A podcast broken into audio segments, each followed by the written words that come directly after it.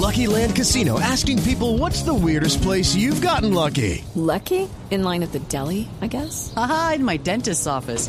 More than once, actually. Do I have to say? Yes, you do. In the car before my kids' PTA meeting. Really? Yes. Excuse me, what's the weirdest place you've gotten lucky? I never win and tell. Well, there you have it. You can get lucky anywhere playing at LuckyLandSlots.com. Play for free right now. Are you feeling lucky? No purchase necessary. Void where prohibited by law. 18 plus. Terms and conditions apply. See website for details.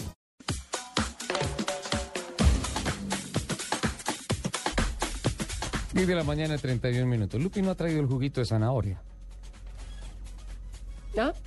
No ha traído el juguito de zanahoria. ¿Usted sabe para qué sirve la zanahoria? Eh, Depende si usted tiene Depende. diarrea. ¿Sí?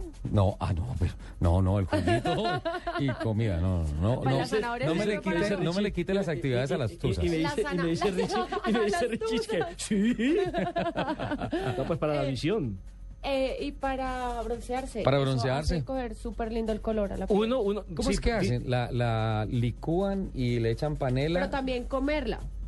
ayuda a broncear. A broncear. Para, para el tema, por ejemplo, dicen que para ver uno bien, para, para los ojos, para la visibilidad. Ah, sí. Sí, eh, y alguien por ahí alguna vez me dijo que también dice que como medio, como, como, como combustible. Ah, sí, es que justamente voy hacia allá. Ah, pero ese es para el, ese es para, ese es para el de Papá Noel. no, para el, no, fíjese que va más allá del trineo. Porque imagínese que eh, se hicieron algunos estudios en España y en Argentina y se concluyó, ojo, con esto de la biomasa de la zanahoria, que en España, en el año 2010, se recolectaron 420 mil toneladas de zanahorias, de las cuales el 20% fueron descartadas por defectos de forma o tamaño, según los datos que dio el Ministerio de Agricultura de ese país, de España.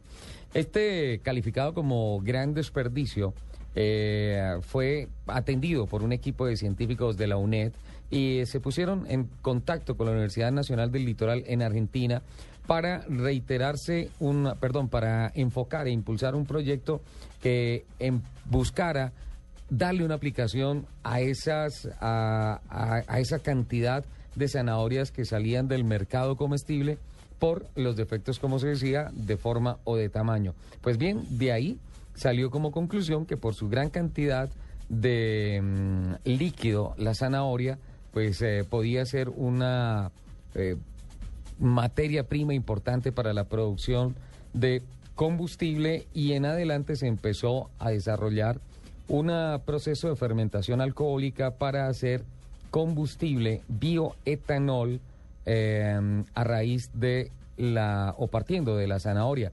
Ya hay unos desarrollos importantes hechos con relación al bioetanol, eh, básicamente derivados del maíz o de la caña de azúcar, y ahora este proyecto ha funcionado. Tanto que decidieron ponerlo en un vehículo fórmula de la categoría World F3, de la Fórmula 3 Mundial, y eh, sobre un chasis eh, Lola y una motorización de 2.000 centímetros cúbicos, empezaron a trabajar con alimentación del bioetanol de zanahoria para este monoplaza. El resultado, un carro bellísimo, aquí sí lo tengo, Lupi, mire esa fotografía, lindo, ¿no? Sí. y eh, un rendimiento espectacular del bioetanol de la zanahoria.